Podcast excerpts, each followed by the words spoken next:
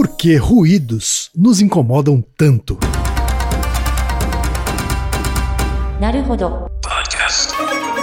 Bem-vindo ao Naruhodô, podcast para quem tem fome de aprender. Eu sou Ken Fujioka. Eu sou o Taí de Souza. E hoje é dia de quê? Fúteis e úteis. Altaí, vamos para os recados da paróquia. Quais são? Número 1, um, vai no iTunes Store, dê 5 estrelas e faça o seu comentário. Isso aí. Número 2, indique um episódio do Naruhodô para alguém que nunca ouviu o Naruhodô ou mesmo nunca tenha ouvido um podcast. Vamos aumentar o tamanho de nossa podosfera. E número 3, Altaí. Ah. O número 3 é sobre ajudar a manter o Naruhodô no ar, Altaí. Isso aí. E para contribuir, basta usar o aplicativo PicPay e assinar o apoio mensal de 15 reais. São duas Coca Zero, querido ouvinte, querido ouvinte. Uma para o Altair e uma para mim. E como assinante, além da nossa gratidão, você terá três coisas. Um, você terá acesso ao grupo secreto no Telegram, ou seja, assinante pode conversar com a gente com a comunidade de ouvintes assinantes. Dois, você terá vantagens especiais.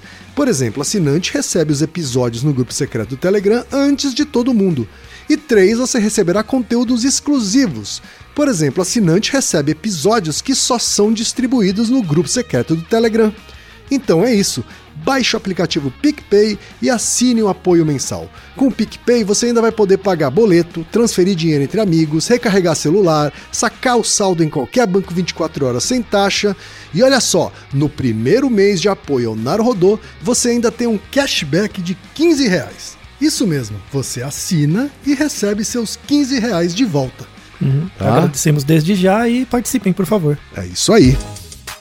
Antes da pauta, mais um recado para você, ouvinte. O Naruhodo está dando espaço para divulgar os podcasts das Minas, porque representatividade é importante também na podosfera. O destaque hoje é para o Baseado em Fatos Surreais, um podcast Girl Power comandado pela Marcela Ponce de Leon. Ouça o recado que a Marcela deixou para você, ouvinte do Naruhodo. Você já imaginou poder ouvir histórias vividas por mulheres, mas não histórias comuns, as histórias mais surreais possíveis?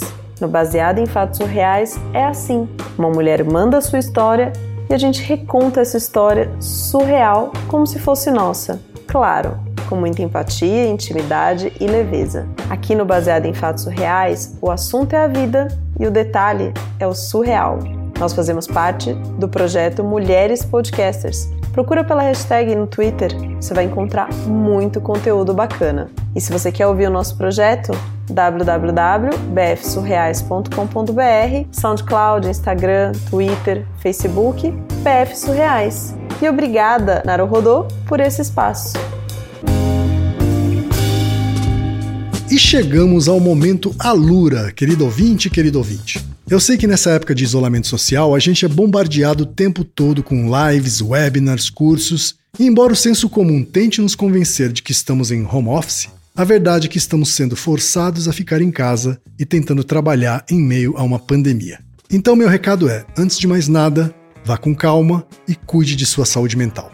Dito isso, pode ser sim um bom momento para dar uma acelerada em sua carreira profissional.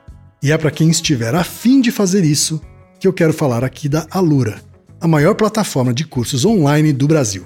Tem mobile, programação, front-end, infraestrutura de tecnologia, design, user experience, marketing digital, data science, inovação, gestão, tem para todos os gostos. E a Alura não é só uma plataforma.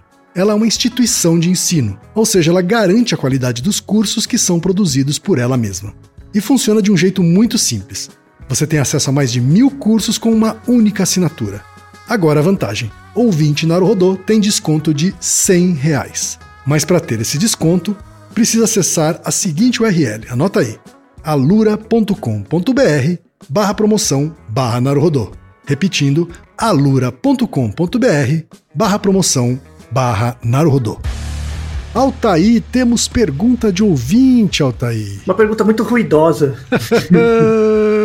que causou um ruído aqui na nossa timeline. Isso, incomodou a gente e fez a gente bolar esse episódio. A pergunta veio do Felipe Kopik. Eu espero que eu esteja falando o nome dele corretamente. Felipe Kopik, que é designer de produtos e mora em Florianópolis, Santa Catarina. Altaí. Aê. Ele diz o seguinte: Faz tempo que ruídos e barulhos são algo que me incomoda bastante e acredito incomodar muitas pessoas, ainda mais os centros urbanos ficando cada vez mais cheios.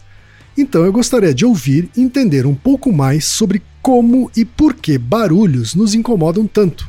Não é algo que devíamos estar acostumados? Sou um grande fã do trabalho de vocês, ouço e recomendo há anos. Muito obrigado. Obrigado, Felipe. Olha aí, Altair, o que, que a ciência tem a dizer sobre ruídos e barulhos incomodarem os ouvidos dos seres humanos, Altair? Várias coisas. Várias coisas. Muitas mesmo. Que bom. Uma das razões pelas quais a gente é muito leniente com os sons, a gente não leva muito em conta os sons residuais que estão no nosso ambiente. E isso, na verdade, pode causar, em larga escala, né, pensando em populações, pode aumentar a mortalidade, pode piorar a qualidade do coração, do corpo e até do cérebro. Ô, louco! Pois é, as pessoas não dão conta. Isso é uma forma de explicar que a nossa insensibilidade a funções logarítmicas é o que permite isso. É mesmo? Pois é. O que, que a insensibilidade com funções logarítmicas tem a ver com é, o incômodo que a gente tem de barulho, Altair? Um episódio que ajuda muito a entender isso é um episódio que a gente gravou um tempo atrás sobre a lei de Benford, né? O que é a lei de Benford que aí eu faço, eu explico o que é um logaritmo, né?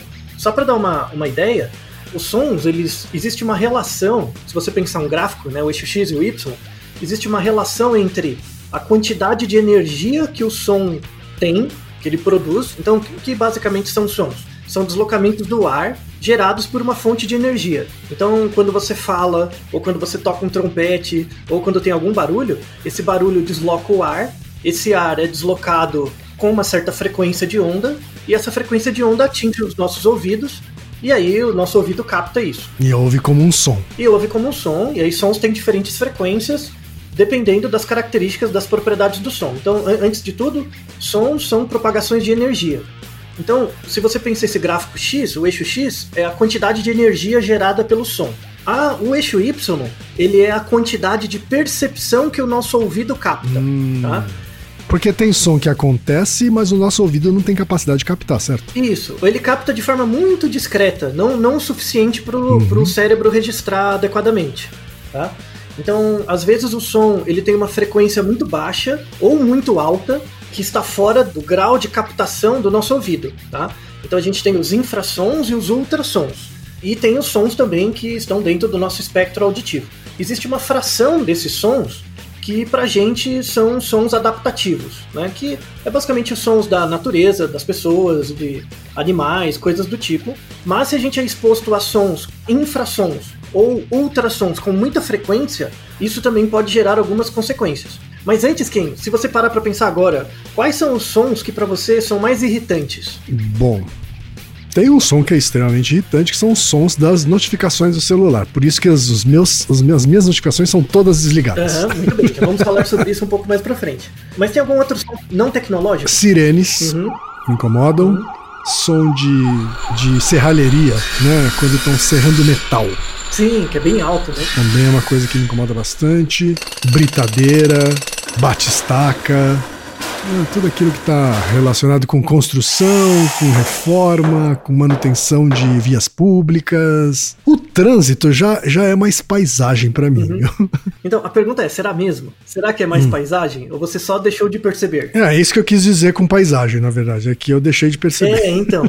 Mas será que pelo fato de você não perceber, para você virar meio que um ruído branco, será que isso não pode gerar um efeito sistêmico no seu corpo? É isso que vamos ver. Ah, provavelmente, é, provavelmente. Então, é isso que vamos ver. Temos muitos ouvintes do Naruhodo que eu sei, fui acompanhando por aí. Tem muitos ouvintes que são da área de User Experience, né, de UX.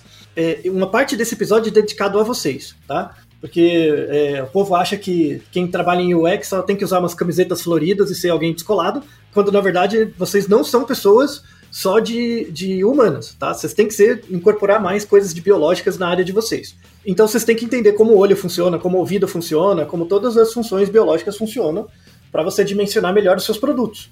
Boa parte desse, como quem comentou, dessas notificações de celulares, não existem padronizações adequadas para o uso desses sons. Muitas pessoas escolhem o som só porque é bonitinho. E na verdade, ele, às vezes, ele é muito grave ou muito agudo. Isso pode gerar um efeito na acuidade auditiva das pessoas ao longo do tempo. Sobretudo quando elas usam fones de ouvido. Mas a gente, a gente vai discutir logo mais. Mas vamos, vamos atacar essa questão dos ruídos. Né? Vamos né? lá. Primeiro, pelas quatro causas, obviamente, né? Então, como que a gente ouve, né? Então, primeiro é a causa material, né? Como que a gente ouve? É muito interessante. Eu acho que dos órgãos dos sentidos, para mim, a audição é o mais interessante. Como eu mencionei anteriormente, né? Então, o, o som é o deslocamento de ondas de ar por um ambiente, né, que tem moléculas. Então o som não se propaga no vácuo, porque não tem mo moléculas que transmitem a frequência de onda, né, pelo espaço. Uhum. Então tem que ter uma atmosfera. Tá? Então eu ouço o som de uma, uma sirene. O som da sirene é propagado pelo ar e chega nos meus ouvidos. Quando ele chega no canal auditivo, no final do canal auditivo tem uma pequena membrana que é chamada de membrana timpânica ou tímpano. Essa membrana você pode imaginar como se fosse, sabe um cano de PVC tem, tem os canos, né? Não tem um cano que chama cotovelo? Sim, sim. Que ele tem uma. Que é o que faz a esquina, né? Isso, que faz a esquininha para ligar dois canos. Uhum. A nossa estrutura do ouvido é tipo um cotovelo. Numa ponta do cotovelo, você vai pegar uma bexiga, cortar um pedacinho do, do plástico da, da bexiga, da borrachinha da bexiga e colocar ali. Então, um lado você tem o tímpano, que é essa estrutura, essa membrana. Conforme o som vem, as ondas sonoras batem ali no tímpano e vão vibrando ele. Certo. Então ele sofre uma vibração, uma, é uma membrana muito frágil, assim. Logo atrás dessa membrana, a gente tem três ossos, que são os menores ossos do nosso corpo, que é o martelo, a bigorna e o estribo. Esses três ossos, eles servem como uma... eles amplificam a frequência. Então, eu tenho esses três ossinhos que são conectados, né? Eles são conectados como um triângulo. Um fixa o tímpano no lugar, né, que é o martelo, ele fixa o tímpano no lugar para não escapar. Tem um intermediário, que é a bigorna, e o estribo, ele liga a bigorna na, numa estrutura que é a que capta o som da audição do ouvido, né, que é chamado de cóclea. Então, esses três ossinhos, cada, cada frequência de onda do ar que bate no tímpano gera um, uma oscilação pequena. Essa oscilação é amplificada por esses três ossinhos a oscilação se torna um pouco mais forte, a frequência. Então, o, o som, ele é uma frequência sonora, ele entra dentro do ouvido, ele se torna uma, uma frequência mecânica, né, pelo, por esses três ossinhos. Quando ele chega na cóclea, a cóclea, para você imaginar, sabe um confeiteiro é, que ele vai colocar, tipo, glacê num bolo. Então ele faz o bolo, ele coloca o glacê em cima. Sim. Ele não coloca o glacê dentro de um negócio de plástico, de um saquinho e corta a ponta? Isso, que, que é o que faz o creme sair num, de um jeito homogêneo, né? Isso, no confeiteiro lá, para fazer o confeito lá, uhum. para deixar o bolo bonito, né? Aquilo Quando tem um nome, coloca... peraí, peraí, deixa eu só descobrir o nome aqui. Tô vendo aqui na internet, Altair, e eles chamam de bico decorador mesmo. Ou bico é, de confeitaria. É, é, esse bico de confeitaria. Uhum. Quando você pega, por exemplo, esse bico e, e, faz uma bolinha em cima do bolo, o que, que você faz? Você aperta, aí você faz meio que um giro, né? Sim. Você não vai fazer um giro no glacê para ele formar tipo uma montanha, uhum. né? Essa montanha, a parte de baixo, é como se, como se fosse um caracol, né? Você faz um caracol, só que o caracol ele não fica é, 2D. É, cada, cada volta que você dá vai ficando em cima em relação à anterior. Sim tudo bem? Você vai criando uma montanha. Essa montanha é a cóclea. Então a cóclea é como se fosse um glacê, assim, que você dá duas voltas, 2,7 voltas. Tá. Então pega um glacê, faz 2,7 voltas, vai ter uma, a, a, primeira volta, vai ter uma volta por cima, e depois 0,7 de uma volta. Uhum. Então vai ter três andares tá esse, esse glacê, tá? Isso é a cóclea. Então tem esses três ossinhos, são ligados na cóclea. A cóclea é um sistema fechado, ela é oca internamente, esse glacezinho aí é, é oco, e dentro fica cheio de água. E isso, esse material né, é feito de um tecido. Internamente, né, você tem uma membrana dentro da cóclea, e essa membrana ela é cheia de, de uma célula especial que é chamada estereocílio. Estereocílio. Estereocílio. Estéreo. Uhum. Estereocílio, né, de som, né? Estereocílio. Dentro da cóclea, só para você ter ideia, a cóclea é uma estrutura que tem mais ou menos entre 3 e 4 milímetros, né? Esse glacezinho é bem pequeno. E a gente tem dentro dele cerca de 15 mil dessas células, desse estereocílios. Certo. Né?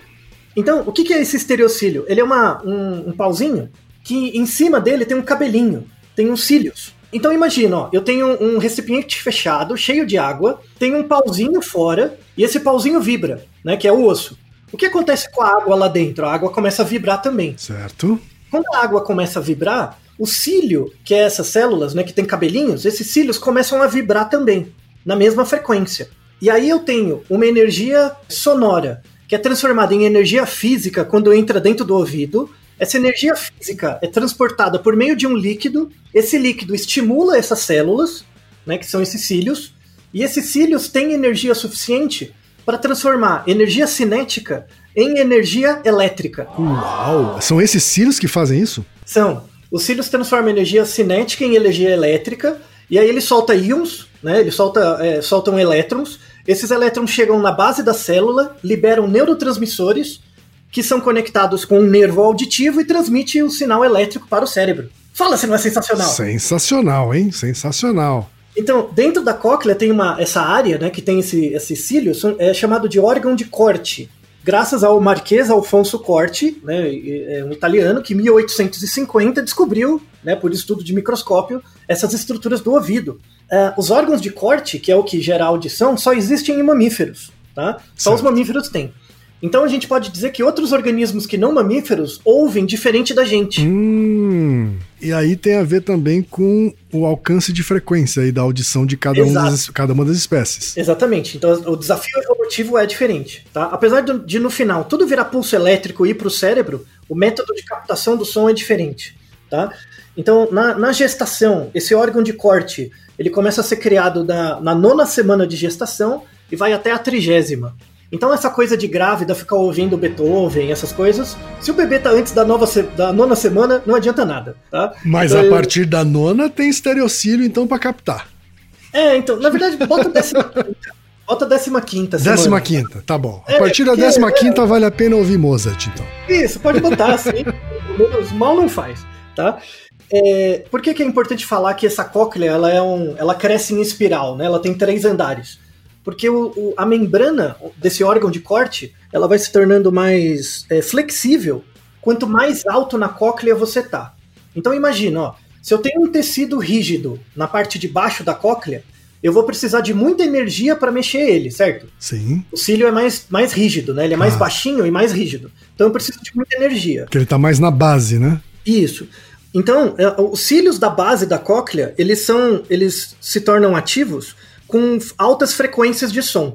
Que é você pegar, por exemplo, uma flauta bem fininha, ela tem uma alta frequência, ela vai estimular os cílios da base da cóclea. Aí você tem o primeiro, andar, o primeiro andar é a base, tem o segundo andar que é o intermediário, que são sons médios, né? Que aí entra a voz humana, entra sons de bichos, coisas mais comuns. Uhum. E tem um andar mais em cima que são os mais flexíveis, né? E, esses flexíveis são, são sensíveis a ondas mais é, frequências de ondas mais lentas, que são tipo um som de tuba.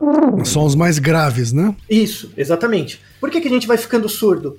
Uma das razões mecânicas pelas, pelas quais a gente vai ficando surdo é porque quando você ouve sons muito altos, esse cílio mexe tanto que ele quebra, sabe? Ele tem uma lesão. Ah, ele quebra mesmo. Ele quebra mesmo. Uhum. Então ele para de transformar o sinal é, mecânico em sinal elétrico, né? Ele começa a ter problemas, tá? É, e ele começa a dar pau ou na base ou no alto. Ele demora para dar base para dar problema no meio. Então a gente começa a ficar surdo para som muito grave ou muito agudo muito antes de perceber que está ficando surdo. Hum, porque a maior parte... Verdade, tá aí, é verdade. Porque começa perdendo os graves, aí depois perde os agudos e depois perde os, os médios, vamos dizer assim. É aí que você está ficando surdo, né? Uhum. Só para você ter uma ideia, a gente tem 15 mil dessas células né, dentro do ouvido até os 50 anos, a gente já perdeu entre 30% e 50% delas. Caramba! Assim, pegando dados de pessoas que moram em cidades grandes. Ou é seja, é eu que tô com 49, eu já tenho, então, uma audição muito pior do que eu já tive. Sim, sim. Isso é, é certeza. É, isso acontece com a idade, mas a perda tem sido muito mais acentuada, sobretudo por causa da vida em cidades grandes. Certo. Então, pessoas em cidades grandes têm muito mais perda e perda mais rápido do que pessoas que moram em ambientes mais é, tranquilos. E isso tem a ver tanto com o som externo que a gente acaba sendo vítima, ou também tem a ver com o fato da gente usar fone de ouvido? Os dois. É. Os dois. Tá. tá. Então, agora a gente sai dessa causa material, né? Que é mostrar como que, que acontece. É uma lesão mecânica mesmo que acontece nesse sítio. Sim. Não tem como recuperar. Se você perdeu, não tem como recuperar ele, né? A função. O mais comum é por efeito auditivo mesmo, do ambiente, né? Que ruídos mesmo que gera esse problema e também alguns tipos de remédio. No caso do remédio, se você parar de tomar o remédio, ele volta. Mas quando é mecânico mesmo, aí não, não tem jeito. É interessante esse mecanismo porque é um, é um mecanismo, assim, não é igual, mas é muito parecido como como funciona uma hidrelétrica. Quando você pensa uma hidrelétrica, você tem um dique, né? Você faz uma parede enorme para concentrar muita água. Quando você faz essa parede, o que, que você tem de energia? Pressão. Você tem aquela pressão da água que quer romper a parede e, e sair. Então você faz uma represa. Essa pressão potencial de água, no, na parte de baixo dessa parede da represa, tem um cano que é menor. Então a água vai entrar com muita pressão por ali. Aí a água entra por muita pressão. No final desse cano tem uma hélice, uma, uma turbina. Essa turbina gira por causa da pressão da água e essa turbina é conectada num gerador e isso gera energia. Então não é igual a uma hidrelétrica, mas lembra um pouco. Né? Você pega transformações de onda até virar energia elétrica. É muito interessante, sabe, o princípio físico assim, do, sim, dos ouvidos. Sim, sim. E agora, aqueles implantes que a gente vê de ouvido, que geralmente tem um, um pedaço do implante, ele é, ele é grudado na cabeça e outro vai em volta do, da orelha. Eu ouvi dizer que aquilo é uma forma de tentar emular a cóclea. Por isso que chama implante coclear. Ah, tá. Agora faz todo sentido. Então, só que ele não, ele não tem a aguinha, não tem as, a, a, os órgãos de corte, não tem essas coisas. Ele já é um negócio elétrico mesmo. E aí ele é conectado já no, no nervo é, auditivo. Então é como um aparelhinho que dá um, um, problema, você substitui ele. Se não teve lesão neural, né? Porque aí, aí se é a lesão neural é outro problema. Uhum. Mas se não teve a lesão neural, você troca o aparelhinho, né? É uma, uhum. é uma ideia assim. E como que a gente mede os sons, né? Então, a quantidade de onda que entra pelo seu ouvido é amplificado por toda essa estrutura que eu, que eu mencionei, e é por isso que a gente não tem uma percepção linear do som. A gente tem uma percepção logarítmica. Então, hum. por causa da, dos ossinhos e também da cóclea. Então, como os ossinhos amplificam o som, e a cóclea também tem umas propriedades de ampliação do som, quando entra uma unidade de energia no seu ouvido, o seu cérebro registra como sendo mais ou menos, dependendo da frequência. E daí que é importante entender equações logarítmicas, ou equações exponenciais. Então, imagina uma, um gráfico, né, x e y, que tem uma reta. Toda reta se você pensar segundo grau, assim, y é igual a, a é, b mais ax. Então, o que, o que é uma equação de primeiro grau? Para cada uma unidade que eu coloco do x, vai aumentar de forma constante alguma coisa no y. Certo. Por exemplo, se for x igual a y, tá? Uma equação bem simples, x igual a y. Sim. A cada uma unidade a mais no x, vai aumentar uma unidade a mais no y. Certo. Tá? Então, se eu pensar um gráfico é, x igual a y, né, eu tenho uma retinha. Agora, se eu pensar y igual a x ao quadrado, o que acontece? Se eu, a cada uma unidade que eu colocar no x, o y vai ser ao quadrado. Certo. Ou seja, não vai ser mais uma reta, vai ser uma curva exponencial ascendente. Uhum. Ela vai crescer assim para cima. Isso, vai ser exponencial como a curva da contaminação do coronavírus no Brasil. Isso, exatamente. exatamente. Então, a cada uma unidade de tempo, o número de casos vai dobrando, vai triplicando, vai uhum. quadruplicando. Sim. Tá? E você tem a equação logarítmica, que é o contrário. Então, a cada uma unidade, o expoente, então imagina, y é igual a x elevado a meio, uhum. a 0,5 né, que é o quadrado, a raiz quadrada. Então, quando o expoente ele é 1, é uma equação linear. Quando uhum. o expoente é maior do que 1, tem essa equação que explode, assim, logarítmica, é, é exponencial, rápida. Quando o expoente é menor que 1, é 0, alguma coisa, a, a curva ela cresce a taxas decrescentes. Ela cresce muito rápido no começo, mas vai crescendo cada vez mais devagar. Tudo bem, Ken? Uhum. A nossa percepção de som é um gráfico logarítmico. Então, a cada uma unidade, quando, quando a gente tem quantidades de som pequenas, a nossa percepção auditiva aumenta muito rápido. Então, é uma curva que aumenta muito rápido quando a gente tem decibéis baixos. Quando a gente tem decibéis muito altos, a gente já não consegue discriminar mais, porque o som está muito alto já. Certo. Tá? Isso é um desafio evolutivo que a gente teve. A gente tem que conseguir reagir rapidamente para uma, uma variação pequena de som quando a quantidade de som é baixa. Uhum. Tá? Se eu tenho um volume baixo e eu, e eu mudei esse volume de 1 para 2 e ele tá baixinho, eu tenho que ser sensível para detectar isso, porque pode ser um arbusto mexendo, pode ser um bicho mexendo, pode ser uma coisa caindo. Quando o som já tá muito alto, tipo uma turbina de avião, uma turbina de jato, já não faz uma diferença nenhuma, eu já tô ficando surdo. Sim. Então, quando as frequências de som são muito altas, eu não consigo discriminar. Quando elas são muito baixas, aí eu consigo. Então, por conta dessa propriedade logarítmica, a gente tem uma dificuldade de perceber o que é decibel. Então, a unidade de medida do som são os decibéis. Decibel é um décimo de um bel. Tá? A unidade de medida do som chama Bell, não chama decibel. E Bell vem do Alexander Graham Bell, que é o criador do telefone. Sim. Tá? Ele foi o primeiro que criou a escala, né? Chama Bell. Agora eu entendi o que você quis dizer da relação entre a função logarítmica e o nosso incômodo com som e a dificuldade que a gente tem de entender, né, de compreender a escala logarítmica. Pois é, isso não vale só para Covid, vale para qualquer coisa, para percepção de som. Exatamente. Então, por exemplo, se eu coloco você numa sala com que tem um, um ruído de 30 decibéis, é uma coisa. Se eu aumentar isso aí para 40 decibéis, e eu falo para alguém, ó, eu coloquei uma pessoa numa sala, tava 30 decibéis, eu aumentei para 40. A pessoa, ah, aumentou 10 unidades, não é muito. Só que ela não leva em conta que isso tá na escala logarítmica. É muito sim.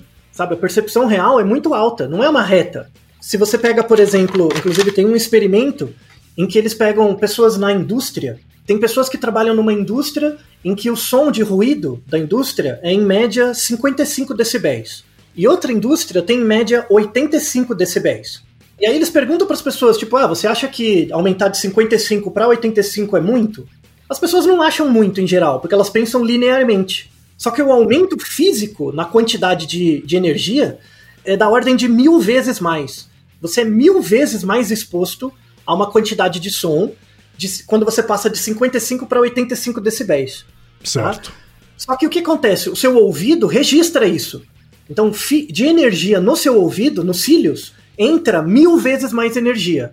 Só que o seu cérebro não registra como sendo mil vezes mais. Ele faz uma espécie de conversão, é isso? Tem? faz uma conversão. Então, uma coisa é o som que tem no ambiente, a quantidade de energia que tem no ambiente. Outra coisa é o que o seu ouvido coleta, ele amplifica. Outra coisa é o que o seu cérebro registra. E aí, essa, essas, essas dificuldades de escala, muitas vezes você está num lugar com uma, um som muito alto, uma quantidade de energia que está lesando o seu ouvido muito alto, só que você não acha alto. Entendeu? A percepção do som não é alta. Mas se você for exposto muito tempo a esse ambiente, vai lesando o seu cílio. Entende a dificuldade? Sim, né? sim. Então é uma coisa que eu não percebo que me faz mal, mas está fazendo aos poucos. E cada vez vai fazer mais mal e eu vou perceber menos, porque eu vou ficando mais surdo. Então é bem complicado, tá? É uma situação bem, bem, bem complicada, assim, de saúde pública mesmo, sabe? E aí a gente entra em consequências disso, né? Então, por exemplo, aí entrando nas causas eficientes, né? Então já expliquei a causa material, formal do, do som e tal. O que, que entra de causa eficiente? Então, se eu não consigo perceber, assim, eu só percebo quando o som está muito alto, que ele está me fazendo mal, existem uma série de sons de ambiente, principalmente em cidades grandes, que podem afetar o nosso corpo de forma sistemática.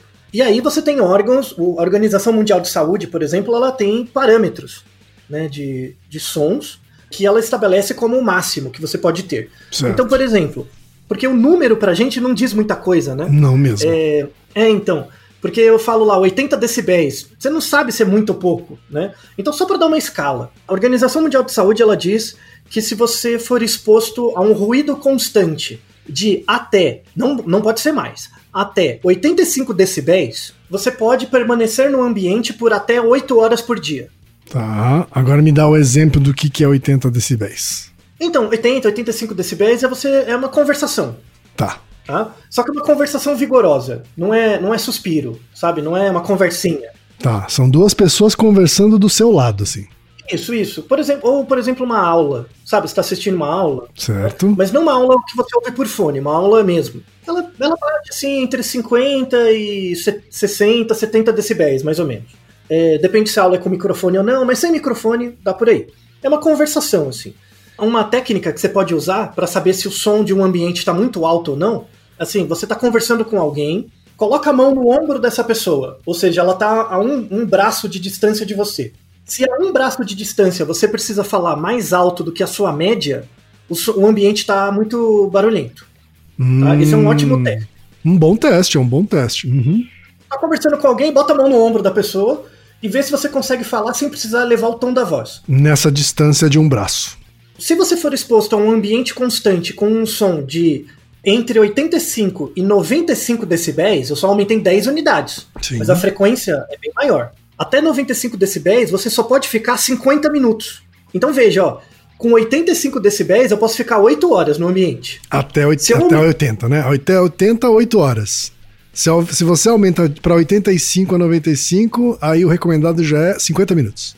Só 50 minutos. Se eu aumentar para 100, Ó, de, 90, de 95 para 100, aumentei 5 decibéis só. Sim. Eu só posso ficar 15 minutos. De novo, estamos falando dessa escala logarítmica dos decibéis, né? E se você aumentar de 100 para 120 decibéis, você só pode ficar 9 segundos Caramba. na sala. O som é muito alto, é uma turbina de avião na sua cabeça mesmo. Se você ficar mais que isso, vai lesar o seu ouvido. Assim, isso são recomendações da Organização Mundial de Saúde e tal. É, muitas pessoas têm dificuldade de falar, mas como é que eu meço isso? Como é que eu sei? É, no passado era mais difícil mesmo, você precisava de um aparelho especial, mas hoje você tem vários aplicativos de celular que você coleta o aplicativo, é, você consegue coletar a quantidade de som. Sim. Né? É, então ele mede os decibéis de um ambiente. Você consegue mensurar isso totalmente. Você pode pôr no seu escritório, o, o aplicativo aberto ele fala quantos decibéis tem ali. Então hoje em dia é bem mais simples. Mas a gente tem, além disso, né, então, dadas essas restrições, a gente tem algumas curiosidades interessantes dessa nossa insensibilidade à percepção, na verdade, a percepção do som, não a sensação dele, né? Certo. Se eu colocar você num ambiente com entre 85 e 95, tá bem no limite, sabe? 80, 85 decibéis. Você não vai perceber como um ambiente ruim. Ah, tem um barulhinho, mas você adapta. É tipo o que você fala, você acostumou, né, com o som Virou paisagem. paisagem. Vamos deixar um artigo na descrição muito interessante que mostra, assim, eles pegaram pessoas que estavam em ambientes com esse limite de 85 e pessoas que não estavam, estavam com o limite mais baixo e trabalhavam na mesma área. Tá? Eles tinham o mesmo tipo de trabalho e tal, pegando uma amostra grande de cada grupo e aplicaram uma série de questionários. Né? E eles perceberam que as pessoas que ficavam num ambiente um pouquinho mais alto de som eram, em média, 22% mais irritadiças. Elas tinham comportamentos Ah. mais irritadiços. Quer dizer, só Tá. essa diferençazinha pequena já mudava o humor da pessoa. Muda, muda o humor, muda, muda, eh, aumenta a irritação. De forma crônica vai aumentar o estresse. Inclusive tem um artigo evolutivo, com uma hipótese evolutiva muito legal, e eles fizeram um estudo em 2014, né, na Holanda, mostrando isso, e que eles pegaram essas pessoas que trabalhavam em trabalhos, que o cara não precisa ser minerador, sabe? Não precisa andar com a britadeira.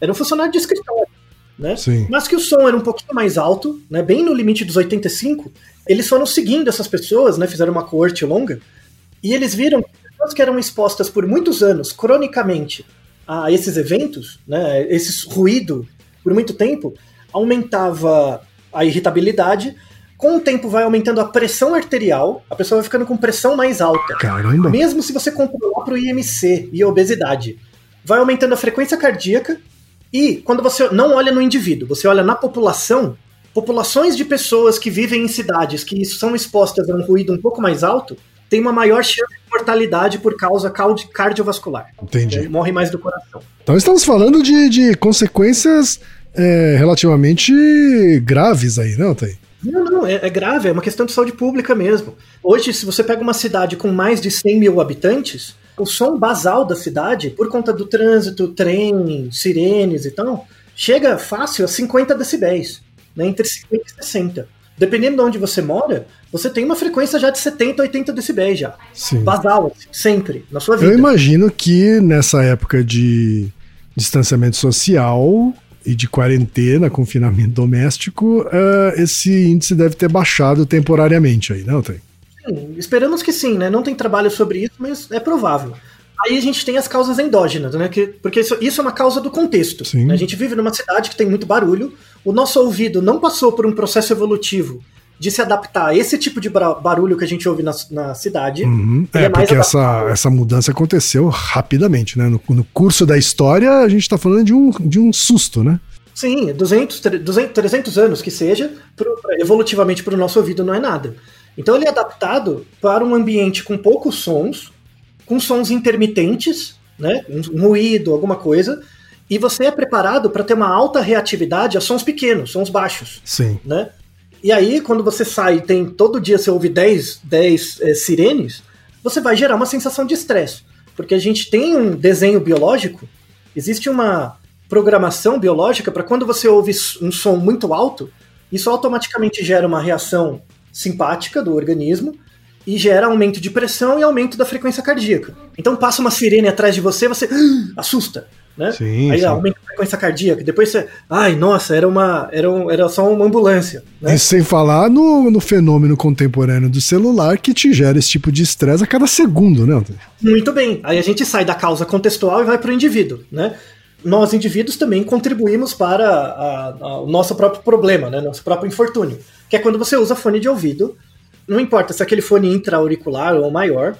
Em geral, a gente eu, eu peguei no caso do iPhone, tá? Porque ele é, ele é padronizado. Depende do, do celular Android, tem muita variação. Sim. Mas se você pega um celular é, iPhone, coloca o som no máximo, o som no máximo chega a 100 decibéis. 100 decibéis. 100 decibéis, é bem alto. Uhum. Né? Você exposto por isso há muito tempo, vai gerar lesão na cóclea.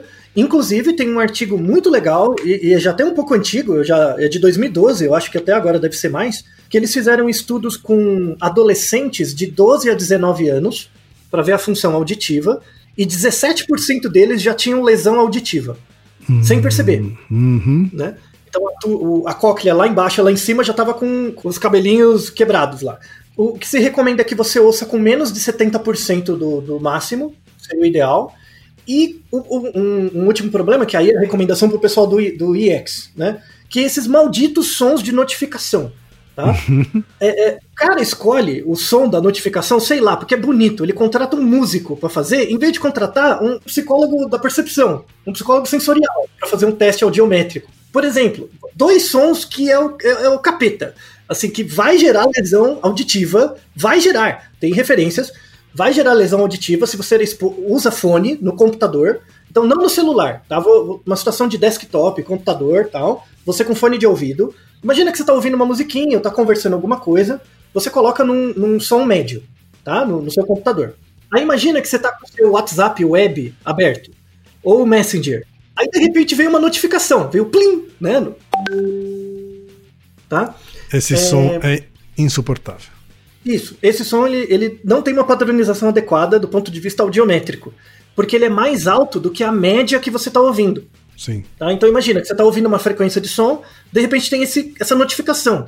Eu imagino que propositadamente eles, tão, eles fizeram um som que fosse acima da média, né? Justamente para chamar a atenção. Só que isso acaba prejudicando a nossa audição.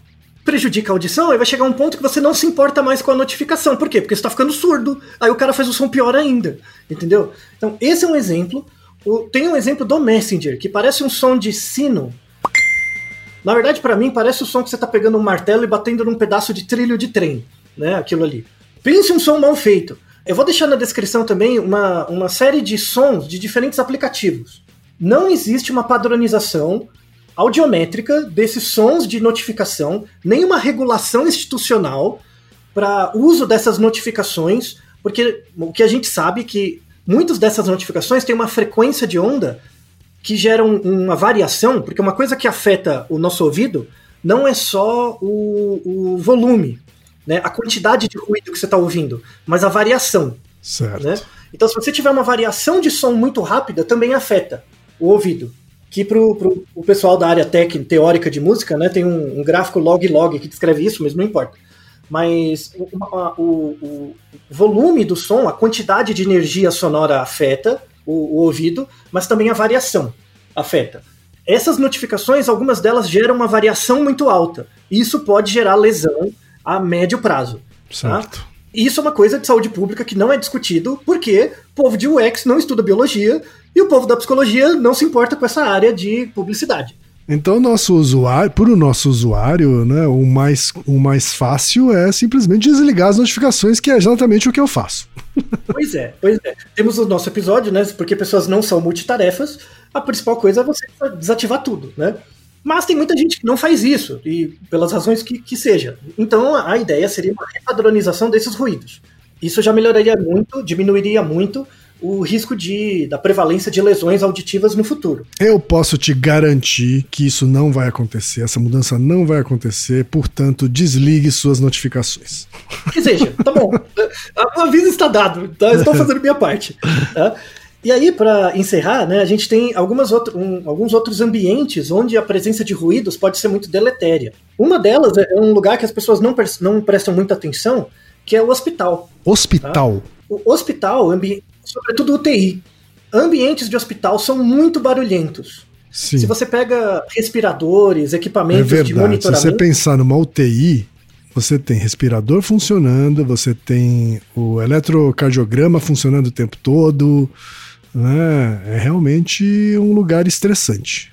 Sim, e tanto para o paciente, porque o paciente fica o tempo inteiro ouvindo ali, vamos deixar um artigo da descrição que avalia não, não, não só a lesão auditiva, né?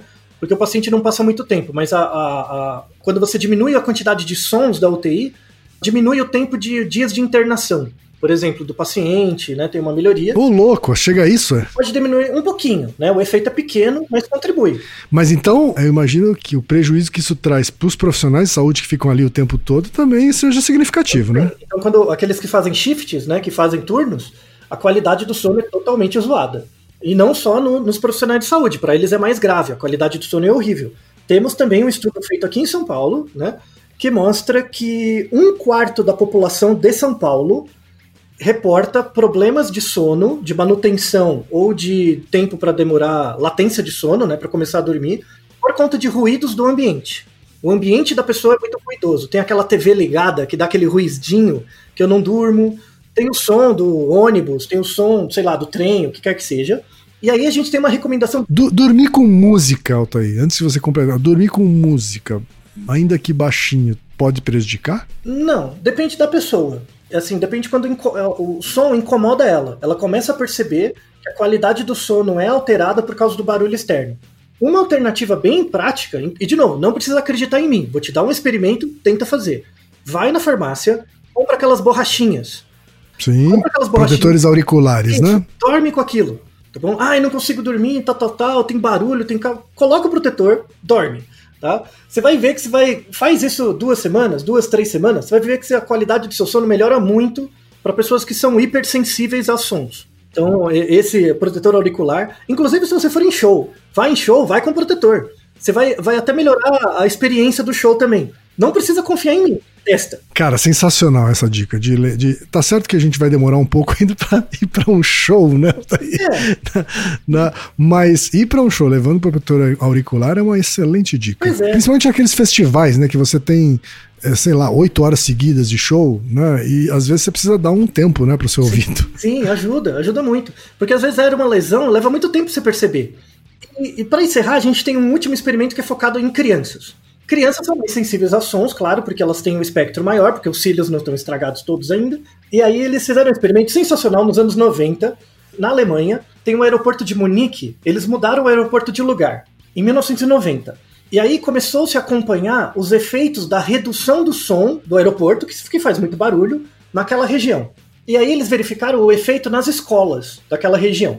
Então tinha as criancinhas que moravam perto do aeroporto, fizeram várias avaliações de desempenho, de, de características neuropsicológicas daquelas crianças. Aí o aeroporto mudou de lugar e começaram a avaliar as crianças desse outro lugar, para onde o aeroporto foi, comparando com o primeiro. E aí seguiram elas até 2002. Em 2002, vamos deixar um artigo muito interessante na descrição, mostrando que ah, quando o aeroporto saiu de lá, as crianças tiveram uma melhoria discreta do, do desempenho acadêmico em média. Olha só. E aí eles foram ver, assim, e, e as crianças do outro lugar para onde o aeroporto foi pioraram. Assim, eu não tô olhando a criança, tô olhando a média, tá? A média. Sim, claro. E aí eles foram ver, a, a eles foram medir os sons de cada lugar. O, o aeroporto gerou um aumento na média do som ambiente só de 10 decibéis. Num lugar era 60 decibéis, aumentou para 70, em média. Isso já Sim. tem um impacto no desempenho escolar médio da, das crianças da cidade.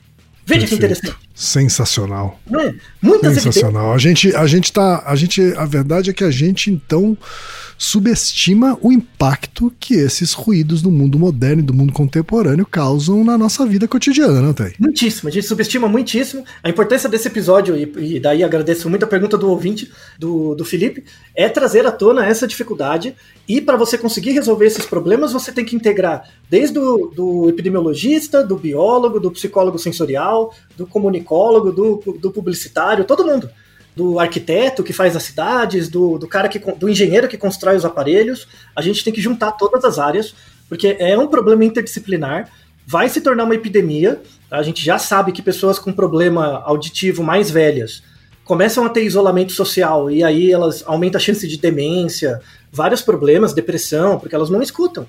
A gente dá muito mais valor para a visão do que para a audição no, no, mundo moderno. Quer dizer que quando a ciência diz que vai ter uma epidemia, as pessoas não escutam, hein, Soteldo? Pois é, né? A gente já tá vendo. Você já tá acontecendo com o corona, imagina com o som, que é uma coisa que a gente nem né? Pois mas, é, rapaz. Mas é, é, pelo menos a gente tá avisando, tá? Estou fazendo. É, é verdade. A nossa parte a gente tá fazendo, né? A parte da divulgação científica estamos fazendo. Pois é, pelo menos esse episódio é dedicado ao pessoal de UX, eu sei que vários de vocês ouvem Naruto pegue esses insights também para melhorar a qualidade de seus produtos e diminuir o impacto deles na, na saúde das populações. Em Naru Rodô, ilustríssimo ouvinte. E você já sabe, aqui no Naru Rodô, quem faz a pauta é você. Você tem alguma pergunta pra gente ou quer comentar algum episódio? Escreva pra nós. podcast@naruhodô.com.br. Repetindo? podcast@naruhodô.com.br. E lembre-se, mande nome completo, idade, profissão e a cidade de onde você está falando. É isso aí.